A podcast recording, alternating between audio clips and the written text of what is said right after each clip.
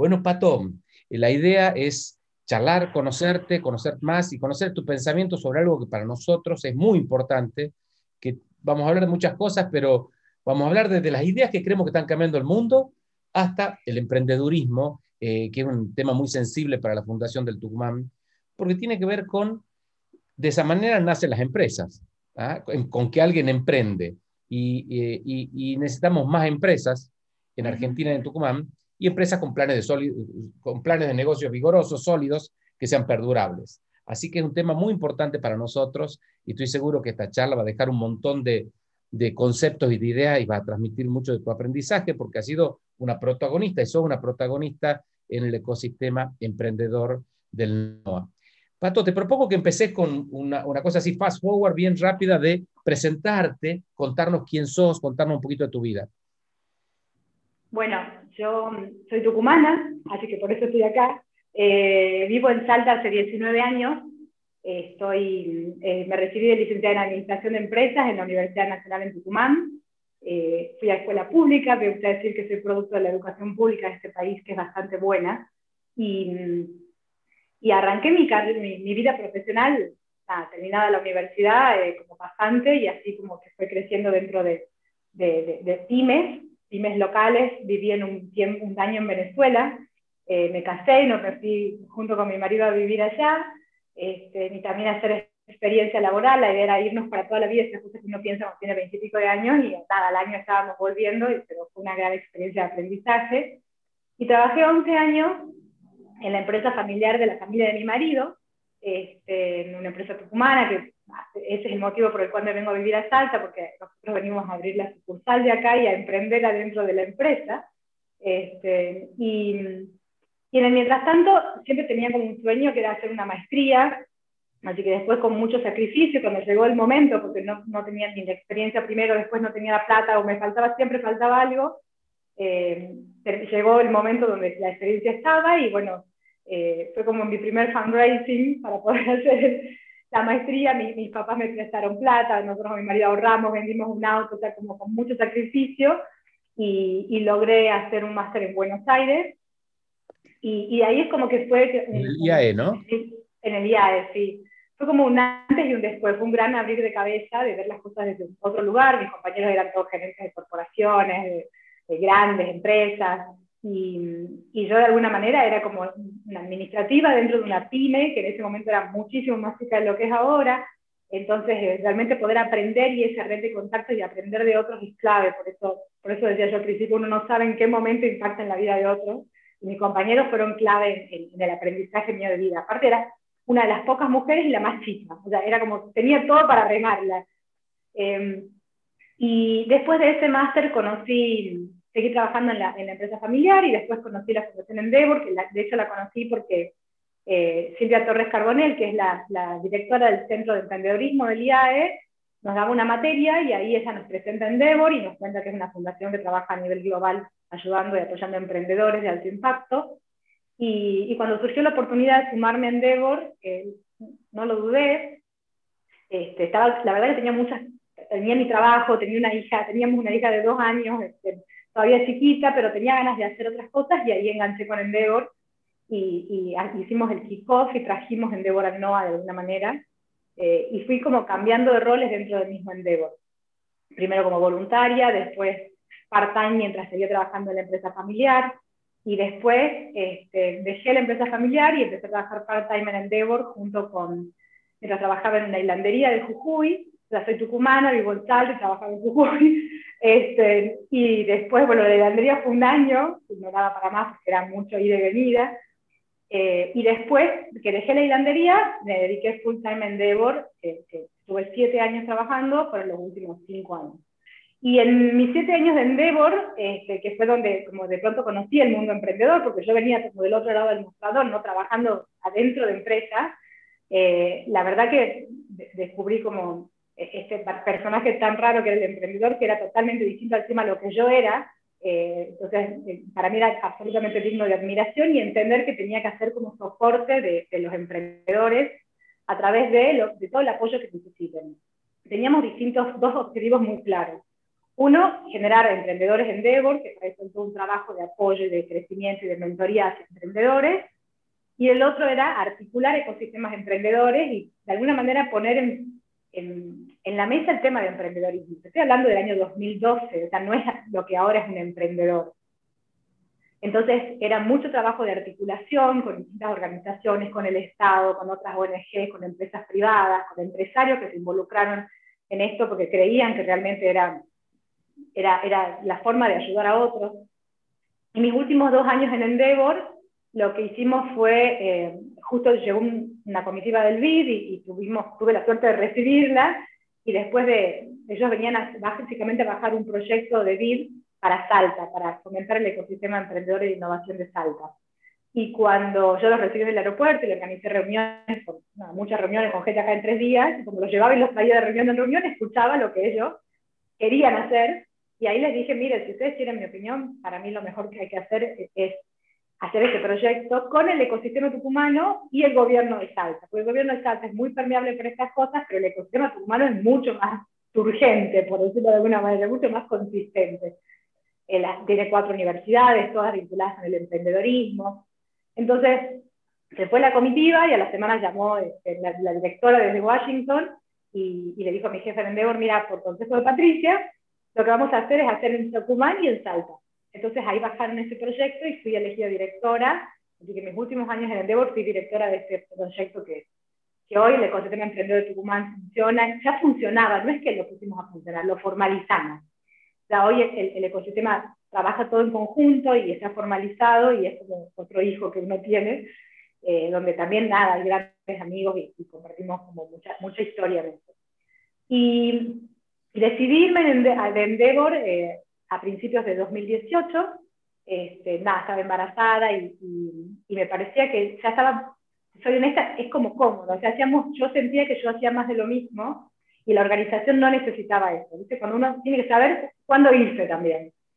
Entonces, este, eh, estaba, como te digo, embarazada y era un momento también de cambios para mí, así que ya no iba a poder tener la disponibilidad de viajar tanto como viajaba antes, porque la oficina de Endeavor era Jujuy, Salta, Tucumán y Santiago, así que nos movíamos mucho. Y operativamente estuve como directora hasta junio de 2018 y después me quedé como asesora seis meses más.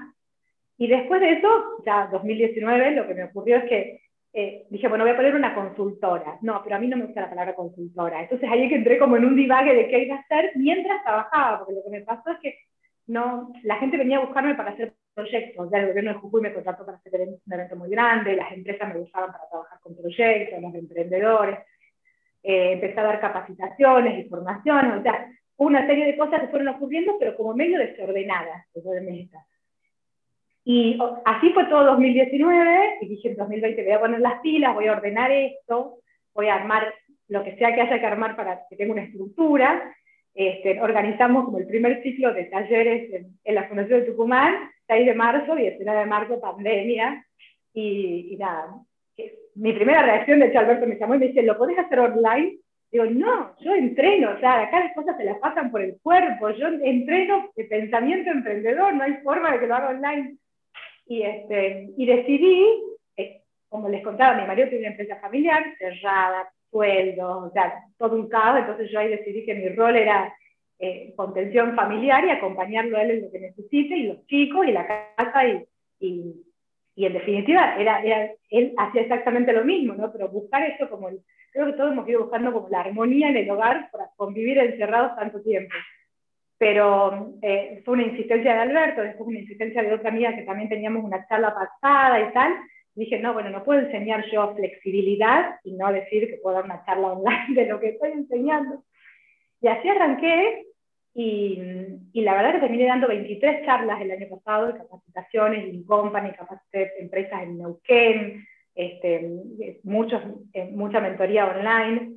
Y me dediqué también en un momento, hice me dediqué a hacer vivos en Instagram, porque es como que todo el mundo se mandó a eso y, y yo al principio no, pero después sobre al final dije, en realidad veía como que la gente estaba tan bajón que dije hay que buscar cosas que inspiren y que generen este, nuevas actitudes, ¿no? O sea, eh, yo soy una persona normalmente muy positiva y me gusta como ese lado de, de la vida Entonces empecé a hacer entrevistas a grandes emprendedores o personas que para mí en su historia de vida inspiraban. Y, lo hice durante 15 semanas y la verdad que salió súper bien y, mucha gente también sacó ideas de ahí para poder seguir o, cambiar su emprendimiento o seguir o conocer a otro o, de alguna manera dar un vuelco al que tenían. Eh, hay como muchos casos eh, que, nada, que me ponen muy contenta. Y después hice como un impasse. Eh, fundamos, ya, yo soy socia de Global Learning, que es una empresa que nació en Tucumán y mis socios son todos tucumanos. La fundamos en 2019. Teníamos eh, un contrato con Digital House para capacitar presencial con, con el contenido de ellos. Y ese fue el otro tema que nos pasó con la pandemia. Digital House cambió su modelo de negocio 100% online y nosotros quedamos, ¿y ahora qué hacemos? Y en vez de cerrar, básicamente porque nuestro objetivo no estaba cumplido, decidimos crear nuestro propio contenido y, relanzar nuestra empresa. Y, parte de ese desafío operativo me tocó a mí como, directora ejecutiva, que todavía seguimos con eso, este, y, fue como gran parte también a lo que me dediqué eh, a finales del año pasado. Y ahora estoy como ordenando un poco todo eso para darle más forma a lo que quería hacer en 2019, dos años después. Pero acá estamos, la verdad que trabajando con emprendedores y, y sobre todo en, emprendedores de distintos estadios, pero trabajando mucho en la formación, porque en una de las formaciones que yo tengo está vinculada con algo que hoy está muy en auge, que es todo lo que es el manejo de incertidumbre. Eh, y está muy linkeado con bueno, los nuevos temas que han surgido. Antes, antes, que empecemos a hablar de nuevos temas, porque has contado tu historia y es una historia súper interesante y yo me estuve conteniendo de empezar a hacer doble clic sobre alguna de esas experiencias para que no, para que profundicemos y nos comentes, y pensando que la, audiencia que tenemos son empresarios pymes, son emprendedores, gente que tiene interés por, por aprender y por inspirarse también de todos tus conocimientos. Eh, hagamos un, doble clic en Endeavor. Siendo directora de Endeavor en el NOA, ¿cómo, cómo se ve el norte? ¿Cómo se ve el emprendedurismo en el norte eh, desde Endeavor? A ver, siempre el norte tiene potencial. que tenemos como región. Las debilidades, perdón. Fortalezas y debilidades. Ah, fortalezas y debilidades, bien. Eh, el norte tiene mucho talento y, eso el Debo lo detecta y lo sabe y, este, no solo talento de, emprendedores que están arrancando, sino talento de empresarios. O sea, eh, normalmente, o, normalmente, en el tiempo que yo estuve, la mayoría de los años el directorio más grande del Debor regional era el de NOA. O sea, teníamos más directores que el resto de las oficinas regionales. Lo cual es todo un desafío, porque el, director de Endeavor, un board member de Endeavor, eh, no solo pone contactos, dinero para que Endeavor funcione y, tiempo, este, sino que teníamos encima el desafío de que son cuatro provincias. O no es lo mismo el directorio de Endeavor Córdoba, quizás están todos en la misma ciudad, o Rosario, que ahora se hicieron, después de la experiencia de NOVA, se empezaron a hacer regionales, de hecho Patagonia es regional y Cuyo también, pero en el NOVA teníamos este desafío de, de unir cuatro provincias eh, y, y, que tenga, conseguir los empresarios que se involucren. Entonces, uno de los puntos grandes que tiene es que el empresariado es muy generoso, o sea, está, se involucra y, y es consciente que se necesita más y mejores empresarios. Eh, no es un empresariado mezquino. ¿Hay un espíritu emprendedor en el NOA? Eh, ¿En qué tipo, qué tipo de perfil de emprendedor conociste? Mira, fue cambiando con los años. En 2011, cuando arrancamos, 2012, la realidad es que todo el mundo decía no se puede desde Tucumán no se puede, de Jujuy no se puede, de Salta no se puede, estamos a mil y pico de kilómetros del puerto, el flete es caro, en Jujuy me acuerdo cuando llegamos el 85% de la gente, de los estudiantes querían ser empleados públicos, eh, no pagaban el PDI de Jujuy, no se pagaba con los ingresos propios de la provincia, eso era coparticipación. O sea, la realidad del norte te diría, y lo, lo sabemos todos, es como la más complicada en ese sentido. Culturalmente también tenemos muy el no se puede. Eh, pero eso con los años, por suerte, ha ido cambiando. Eh, yo creo en gran parte por testimonios de emprendedores que, han podido, y está demostrado, con las mismas condiciones que el resto, y creo que también por necesidad, ¿no? O sea, realmente hay una coyuntura dada de, que empezamos a necesitar eh, generar emprendimientos nuevos, trabajo, movilidad social ascendente, y, la diáspora, los el talento norteño que se va y que trabaja afuera y que le va fantástico es muy grande, entonces no es tan difícil entender cuál es el problema. claramente no hay una coyuntura, pero el talento está. Entonces, eh, en ese sentido, me parece que con los años y con todo este trabajo de todas las organizaciones que trabajan con emprendedores, eh, se ha ido tratando de cambiar un poco esa cultura del, no se puede y, y, de que el emprendedor no estaba como bien visto. Y, y, también ayudó mucho la tendencia de la tecnología, o sea, es mucho más fácil producir un software desde el norte de Argentina y venderlo al mundo que producir un juguete, como me pasó con un emprendedor de Jujuy que hace juguetes de madera. O sea, lo que para exportarlo es todo un tema, la, logística. En cambio, producir un software desde Jujuy, este, o producir, no sé, eh, algún remedio, porque tenemos en Tucumán, en la provincia, con más becarios de CONICET de Argentina, o sea, o producir un producto o un servicio, es mucho más fácil y exportar sin tener que pasar por Buenos Aires. Entonces hay una la tecnología también ha facilitado el potenciar ese no se puede, o disminuir ese no se puede y potenciar a los emprendedores, de alguna manera. Pero creo que nos tenemos que creer un poquito más. Hay un tema de autoestima. Hay algunas personas que te hacen preguntas justamente sobre cómo empezar. Por ejemplo, Roxana Gutiérrez dice, ¿por dónde empezar un proyecto? Daniel Gao dice, quiero emprender un nuevo proyecto, ¿cómo debería encararlo? se puede conseguir alguna ayuda, ya sea asesoramiento, ayuda económica, etc. Y Andrea Ayala dice, ¿cómo saber qué emprendimiento elegir?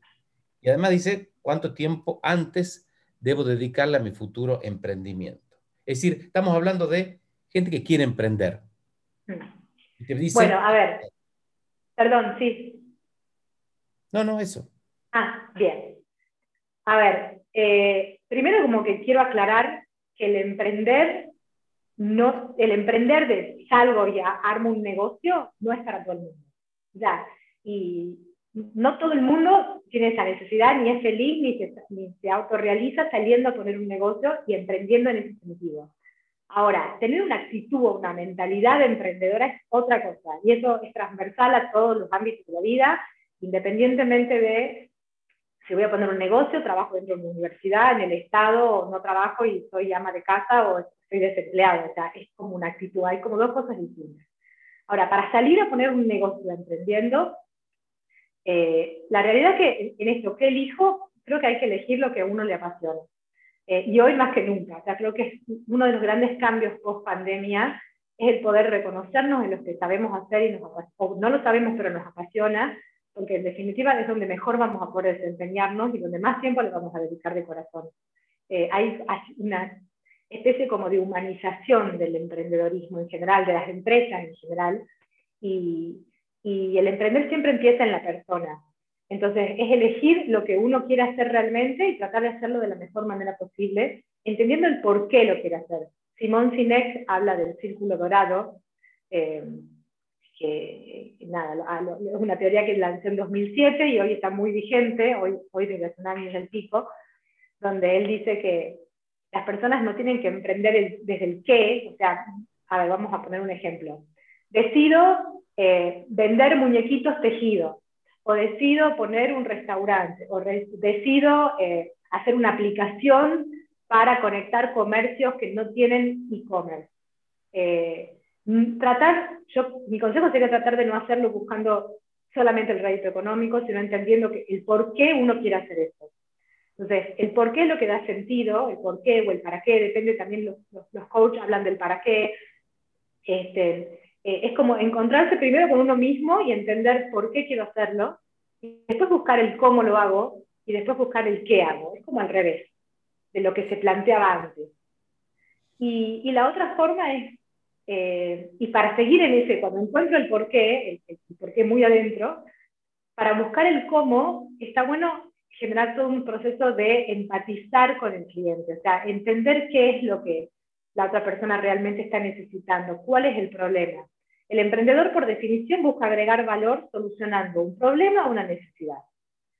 Lo soluciona igual que otro o mejor que otro. Capaz que algo que no está inventado es lo más difícil, algo que ya está inventado y lo hace en otro lugar de una manera distinta.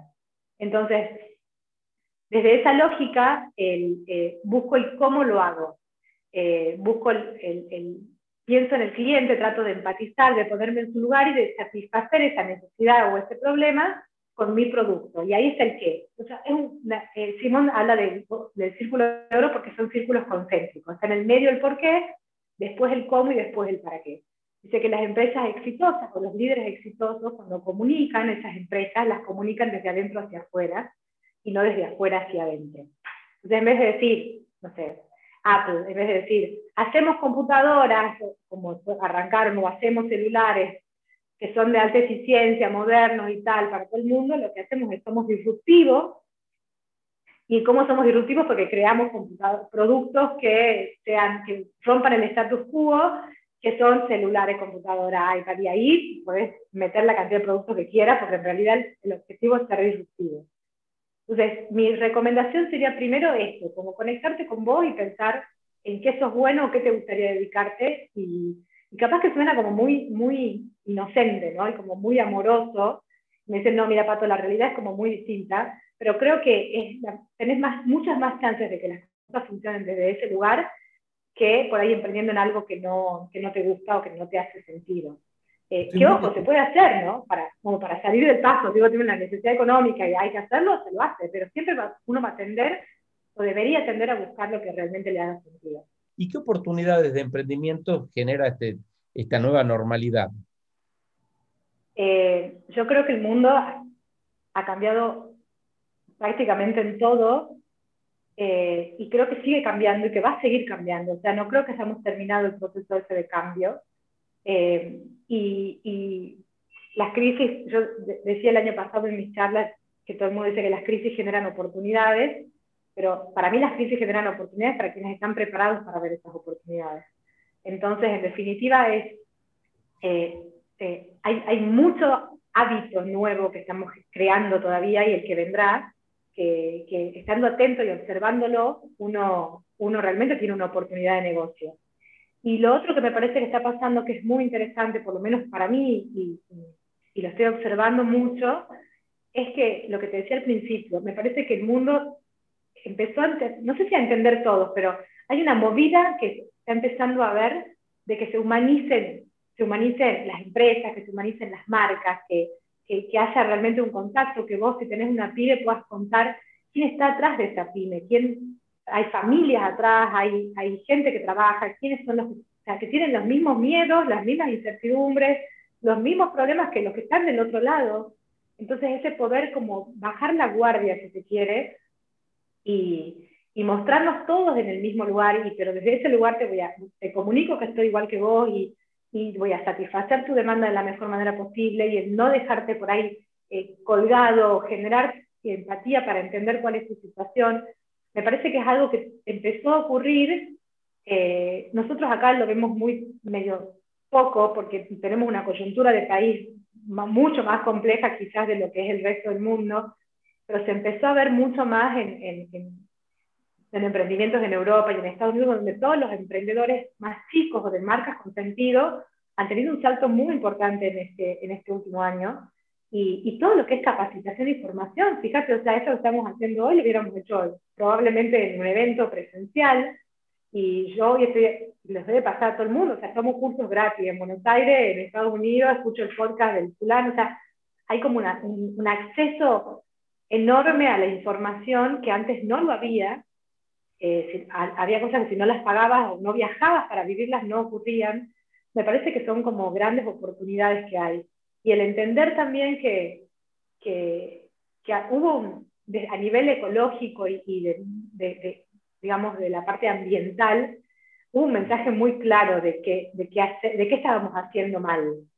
Entonces esto de, por ahí, el compartir recursos para no desperdiciarlos, toda la onda verde, el, cuidado del medio ambiente, las marcas con sentido, eh, me parece que las empresas tendrían que tender cada vez más a lo humano y, y, a la protección del medio ambiente, porque en definitiva es el mundo que vivimos y que vamos a dejar a nuestros hijos y que alguien le escuché decir que tenemos prestado, o sea, nos, nos dieron así, nosotros tenemos que entregarlo idealmente mejor.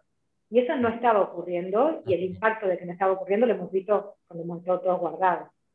Y yo creo que la pandemia tuvo muchos efectos y muchos de esos, muchos nefastos, porque estamos hablando de algo malo, pero muchos son buenos también, que la humanidad los ha hecho parar y reflexionar. Y en la vida de muchas personas también este parate, esta reflexión, ha llevado a, tomar decisiones basadas en qué es lo verdaderamente importante en todo esto y parar esta carrera maratónica y adrenalínica de, no parar, ¿no? Entonces creo que esto que estás diciendo es realmente le ha pasado en la vida a muchas personas. Quiero volver un, un punto atrás, este Pato, cuando vos hablas del cuadrante, personas que puedan tener poco tiempo y tener o no dinero, porque tenemos una pregunta de Ignacio Fernández Marcolongo, que te la quiero decir.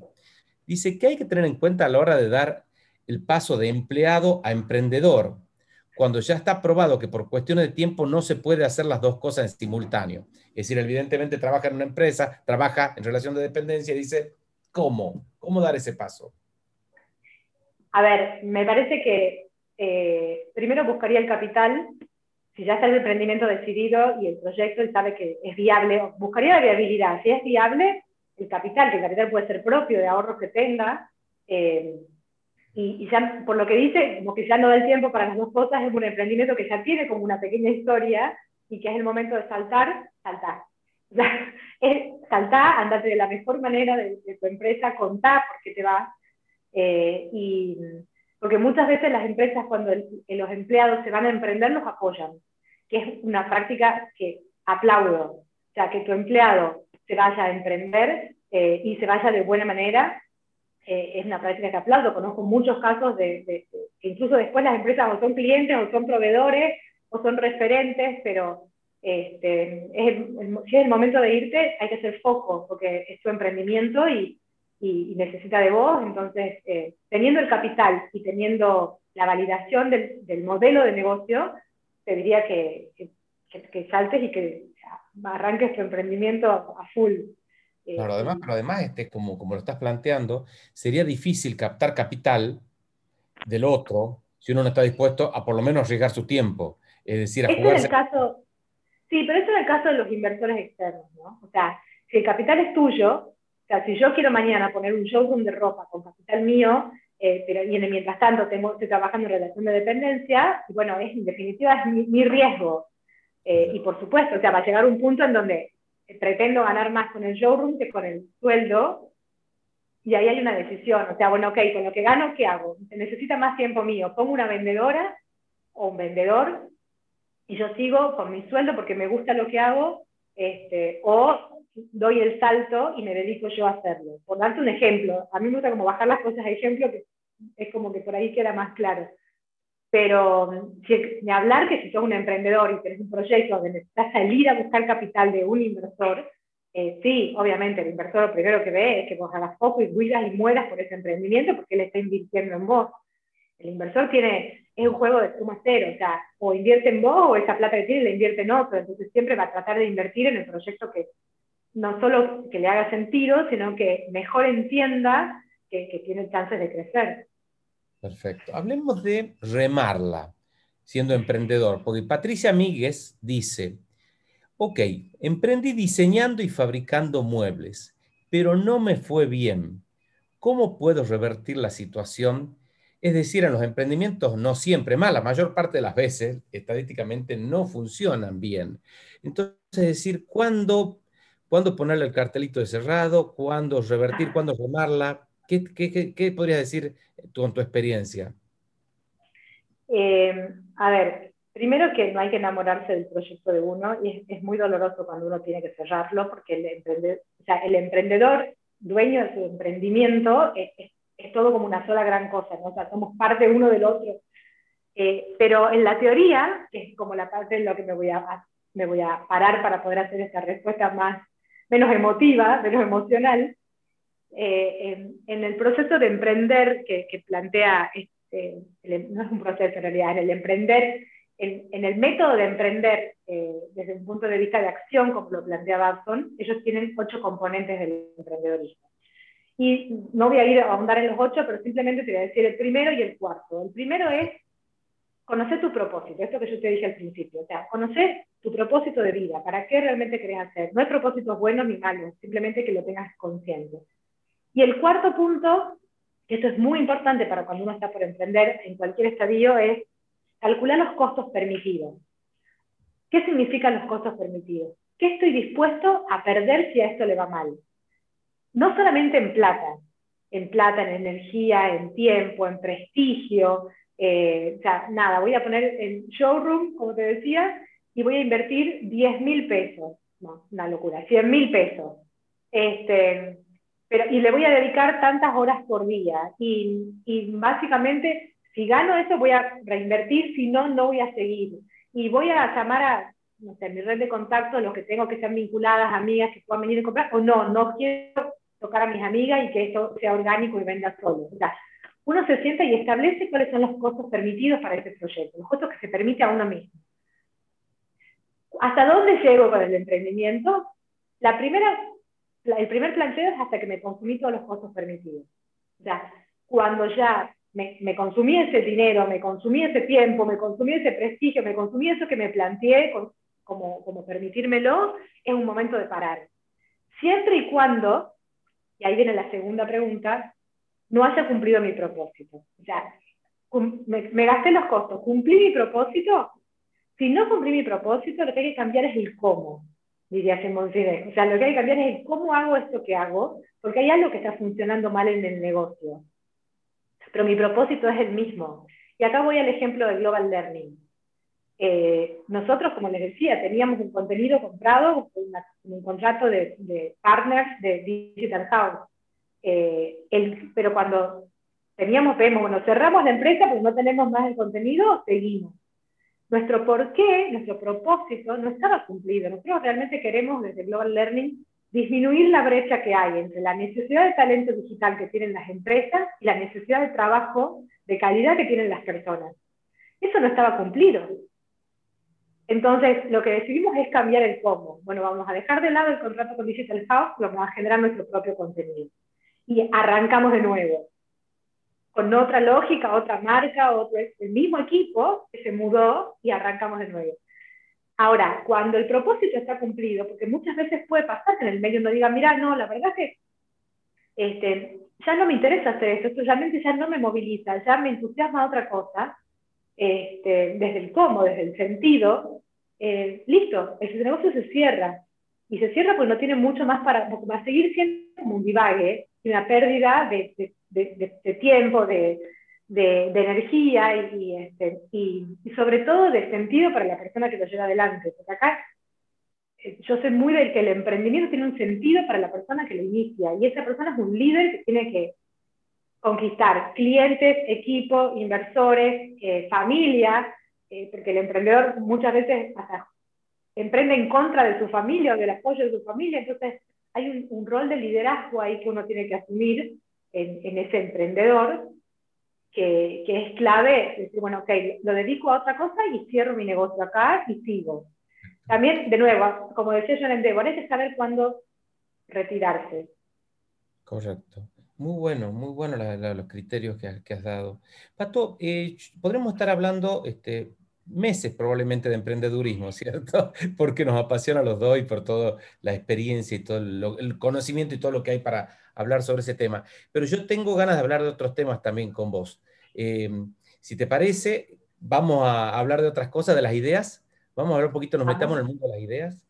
Em, Dale. ¿Por qué quiero hablar de, de, esto? Porque quiero preguntarte cuáles crees vos que son las ideas, cuáles ves que son las ideas que están cambiando el mundo. Hay ideas nuevas, hay ideas viejas, pero sobre todo cuáles son las ideas ahora que están cambiando el mundo, porque vos sos una persona que, tal cual lo dijiste, estás escuchando podcast, estás escuchando, eh, leyendo, viendo libros, viendo quiénes son los, los, influencers en este mundo. Entonces van surgiendo ideas fuerzas, ideas nuevas, ideas movilizadoras, porque propio del cambio de la cultura. ¿Cuáles, hablemos un poquito de eso, que creo que es un mundo apasionante, ¿cuáles para vos son esas ideas que están cambiando el mundo? Mira, a mí me pasó, y no ahora, ahora lo validé, pero quiero hacer como un poquito de historia. Cuando eh, yo trabajaba en Endeavor, lo, nada, entrevistaba, como conocía muchos emprendedores que venían a buscar apoyo, ayuda, capacitaciones, etcétera, y yo me tenía que sentar y lo, o sea, me sentaba y lo primero que le tenía que pedir era el plan de negocio. O sea, para empezar como un café conmigo tenía que tener un plan de negocio. Entonces yo le decía, necesito tu plan de negocio y, y, y el emprendedor quedaba así pálido y me decía, no lo tengo, y capaz que se pasaba la noche en vela o googleando cómo armo un plan de negocio para una segunda reunión con Endeavor. Eh, y, y, a mí eso, la verdad que me generaba como algún ruido, porque eh, después lo que entendí, bueno, vamos a arrancar enseñando a hacer un plan de negocio, porque la, verdad es que Una cosa es un emprendedor en un estadio más avanzado, donde por ahí este, podés tener o no el plan de negocio, porque muchas veces la tiene arranca y crece y crece y crece y crece y, y en el medio no, no, hubo una formalización. Pero a mí ahí es como que me había, había algo que no me terminaba de cerrar. Cuando tengo esa oportunidad de irme a estudiar a eh, mi última, última capacitación, que fue en, en Babson, que es la universidad número uno de emprendedorismo, que está en Boston, yo fui a hacer un inmersivo de formadora de emprendedores.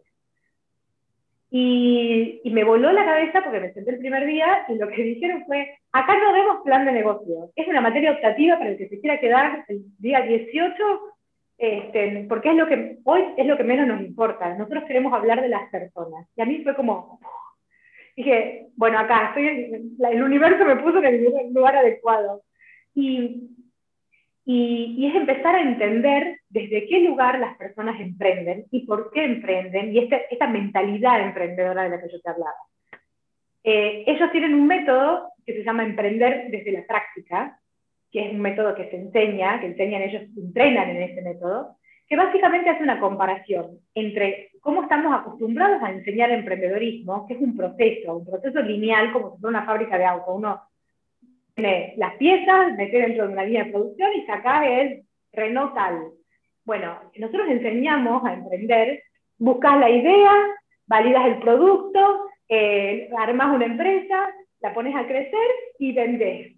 Y la realidad es que no es así, o sea, no funciona así ni en el 0,1% de los casos. O sea, la incertidumbre, la coyuntura, la falta de experiencia, la falta de información, la falta de recursos, hace que emprender no sea un proceso lineal. Se enseñó y se enseña así todavía, eh, y se enseñó así básicamente porque el emprendedorismo viene del management de alguna manera, y ese management se enseña como un proceso lineal, pero emprender viene, las historias de los primeros que enseñaron a emprender son historias de guerra, o sea, había un chiste en los 70 entre los profesores de emprendedorismo que decía, da una clase sin contar una anécdota de guerra, porque así es fácil, o sea, no teníamos como esa, esa dinámica. Entonces, del management se enseñó, se trasladó al emprendedorismo y se como un proceso. Paxson arrancó con este método de emprender desde la práctica, que lo que te dice es, en vez de aprender y salir a hacer, hago y aprendo. Entonces, en este showroom mío, yo pongo el showroom y voy aprendiendo en el mientras tanto qué les gusta a mis clientas, cómo quieren que las atienda, cuál es el mejor. y aprendo. Y claro, que también es la metodología Lean, que es la metodología Lean que también se empezó a usar en los últimos 10 años, este, de cómo esto, el, prueba y error, ¿no? El prueba y error, que después surgió todas las metodologías ágiles que hoy funcionan, y, y, el design thinking, y toda esta movida de, de, la experimentación rápida. Pero estos son, este, el emprender desde la práctica, básicamente es un método que por excelencia trabaja en la incertidumbre. ¿Qué es lo que vino pandemia? O sea, yo como te decía, estudié esto, empecé a dar talleres sobre esto, de esto, los dientes humanos, y, y era hasta como medio difícil de bajar la tierra, pero cuando vino la pandemia, lo que necesitas es gente que esté preparada para meterse en la incertidumbre y, y emprender en la incertidumbre. ¿Y qué te ocurre cuando tenés incertidumbre? No, no sabes si tenés los recursos, no tenés información, o sea, no podés extrapolar la experiencia del pasado como información al futuro, no podés planificar necesariamente. Entonces, eso te, te, genera una serie de condiciones que tenés que empezar a emprender desde otro lugar. Y es ese emprender desde la práctica. Hago y aprendo. Perfecto. Y, y eso a mí me parece que es una de las grandes tendencias que tiene el mundo. Eh, todo este preámbulo iba a tu pregunta. Esta me parece que es una de las grandes tendencias que tiene el mundo, empezar a practicar y a aprender desde la práctica, porque hoy no tenemos prácticamente ninguno de nosotros experiencia de lo que se está por venir, no conocemos este nuevo mundo, entonces tenemos que ir conociéndolo a, partir de que lo vayamos transitando. Y lo importante ahí, dice Babson, son cinco habilidades que tenemos que entrenar, y una es el juego, porque bajamos los filtros y empezamos a ver las oportunidades estas desde un lugar distinto, eh, jugar y volver a ser niños. La otra es la empatía y es, es la capacidad de decía, de ponerme en el lugar del otro y entender cómo le resuelvo ese problema o esta necesidad. La otra es la creatividad, o sea, potenciar la creatividad para que, esto que decía, la crisis genera oportunidades, sí, pero seamos creativos en esas oportunidades, veamos cómo podemos resolver esos problemas. La experimentación, y es el, la frase famosa del emprendedor de equivocate rápido y barato y salgamos y hagamos prototipos y encuestas y, y veamos, tratemos de validar nuestro producto o nuestro servicio rápido. Pero para mí la más importante es la reflexión. Porque en la reflexión puedo codificar el aprendizaje que voy teniendo de cada una de estas etapas y porque puedo entender, ahí voy generando como la base de la nueva información que necesito hacia adelante. Pero hay como una advertencia que, que, la, la, verdad no es mía, la escuché en, en, un podcast hace dos días y me encantó. Y es que en este mundo de las metodologías ágiles y de equivocarte rápido y barato y vamos todos rápido, rápido, rápido, tengamos cuidado de no perdernos el propósito y la planificación. No la planificación exhaustiva de antes, pero sí algo como un paraguas que te marque hacia dónde vas a ir. Porque en definitiva ese es el combustible como más eh, más trascendente que tenemos, ¿no? O sea, eh, vos te vas a equivocar y vas a iterar muchas veces para lograr algo, pero tenés que saber más o menos qué querés lograr. Entonces, eh, desde ese lugar viene la otra tendencia que, que, que, para mí es que estoy como aprendiendo y, y, me llamó mucho la atención, que es el bajar un poco la guardia y ser más vulnerable, la famosa vulnerabilidad de la que empezó a hablar todo el mundo después de, su investigadora y autora por excelencia, Brené Brown. Me encanta el tema de la vulnerabilidad, pero antes de que hablemos de esa otra, que es otra idea totalmente distinta, me encanta la que has planteado de tu aprendizaje de no sé cuántas semanas eh, en Boston, en Babson, este, este, estudiando sobre el tema, me encantó, me pareció una muy buena síntesis.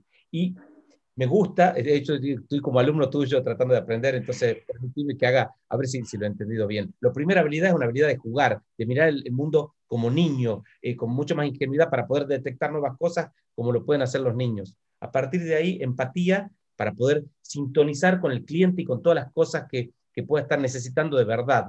Ahí poner en juego la creatividad para poder empezar a satisfacer eh, esa cosa que se ha detectado con esa cuestión lúdica y empática y ahí empezar a jugar con la experimentación, probando, probando soluciones y reflexionando y aprendiendo. Ese sería el ciclo de alguna manera. ¿Lo dije bien? Sí, sí, lo has dicho perfecto. Tenemos 10.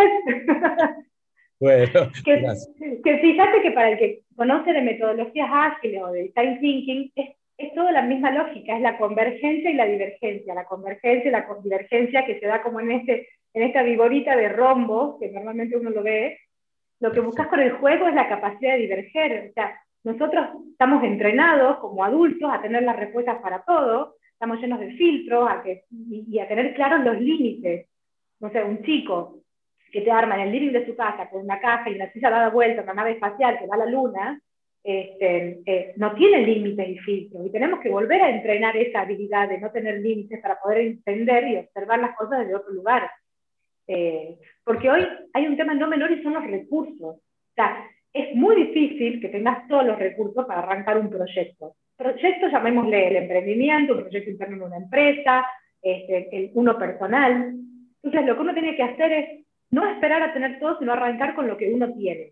Entonces, listo, tengo la máquina de coser, eh, tengo la, mi amiga tiene la tela y la, la fulana tiene contacto de la revista de moda, o mira, lo que tengo es un equipo de vendedores que, es muy bueno vendiendo, eh, no sé, electrodomésticos. Eh, pero bueno, hoy está cerrado el local. ¿Cómo hago para que esa gente tenga contacto con, pueda realmente salir a vender los electrodomésticos? Y ahí necesito bajar los filtros porque probablemente ese empresario hace 10, 15, 30 años vende electrodomésticos de la misma manera y hoy tiene la necesidad de hacerlo distinto.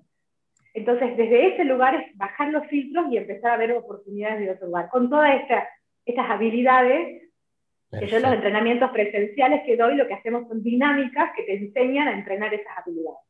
Eh, eh, Pato Gustavo Jureit pregunta, ¿cómo poder contactarte para poder proponerte un proyecto de alto impacto social, económico y ambiental? Y seguramente la gente que nos está escuchando también puede querer contactarte después, no sé si hay un mail o alguna página donde te pueden buscar. No tengo página todavía, estoy en el proceso, pero va, a ocurrir en breve. Pero sí, me pueden contactar por redes sociales, es lo más fácil. Eh, mi, Instagram es PA Cerrizuela, con C. Eh, Facebook casi no uso, Instagram es lo más fácil, lo que más estoy conectada. Y mi mail es patricia.cerrizuela.gmail.com. Eh, nada, estoy a disposición. Perfecto, Pato, gracias. Bueno, eh, creo que podríamos seguir charlando un montón, pero también son las, llevamos ya casi una hora veinte charlando, así que fue una charla a mí muy enriquecedora y hermosa, y también por la gente que nos estuvo acompañando todo este tiempo, estoy seguro, porque se quedaron acompañándonos. Eh, me gustaría, si podés, que des tu mensaje final con lo que vos quieras, que cerres este, este encuentro con el mensaje que vos quieras dar. Me gustaría decir que entendiendo a ver, este momento de, difícil que estamos transitando, eh, difícil desde lo macro con la pandemia a nivel global y difícil desde lo macro, más, menos macro que es el país y difícil desde lo personal, porque muchas personas eh, han transitado por crisis, han perdido familiares, seres queridos, han cerrado empresas. Eh, creo que uno tiene que, para poder como salir de ese día a día tan oscuro, denso, que nos pesa, como subir un poquito más de nivel y mirar un poco más a largo plazo, ¿no? O sea, tratar de pensar en esto del, del, del juego infinito. Y, y, una frase que, algo que yo dije mucho el año pasado y sigo creyendo, pensemos cómo esto va a ser un momento histórico para todos, y siempre, toda nuestra generación nos vamos a acordar de lo que hicimos y ya nos estamos acordando de lo que hicimos el año de la pandemia, post pandemia, en medio de la pandemia. Entonces somos la generación COVID entonces piensen cómo quieren ser recordados. Y, en ese cómo quiero ser recordado es, como uno actúa, ¿no? Elige actuar dentro de los recursos y la situación y la coyuntura que cada uno tenga. Y, y que somos, eh, tenemos de alguna manera todos la responsabilidad de generar valor desde el lugar de uno eh, hacia afuera, desde una sonrisa en adelante hasta una mega empresa. Entonces, a, no decaer y, a buscar eh, gente con la que uno realmente se sienta acompañada y capaz y, conectada, profundicemos nuestras relaciones y creemos, creemos y creamos más y mejores emprendimientos y empresas para generar trabajo y desarrollo, que creo que es la única forma que tiene este país y nuestra región para crecer, apoyando y trabajando a los emprendedores y generando trabajo y desarrollo sustentable, innovador, creativo, que, que en definitiva que, nos dé el lugar que, tenemos, que, es de personas talentosas, pudientes, capaces y, sobre todo humanas, en ese sentido de, realmente el cambio depende de nosotros. Me encantó, muchas gracias. No, un placer. Un hermoso encuentro. Este, Patricia Cerrizuela, con, bueno, ha compartido toda su experiencia, su conocimiento, su punto de vista. Muchas gracias, Pato. Gracias a todos por acompañarnos y nos vemos en el próximo mano a mano. No sé, Albert, si vos querés decir algo más. No, que todo tremendo, no me doy cuenta de cómo pasó el tiempo. los, felicito a los dos. Gracias. Yo quiero decir algo más. Le mando un beso enorme a Álvaro Miró, que fue mi gran mentor en la hilandería, fue él. Un hombre que admiro muchísimo. Un líder, un líder infinito. Gracias. Bueno, gracias a todos por acompañarnos. Gracias a todos y gracias a ustedes por la invitación, un placer. gracias.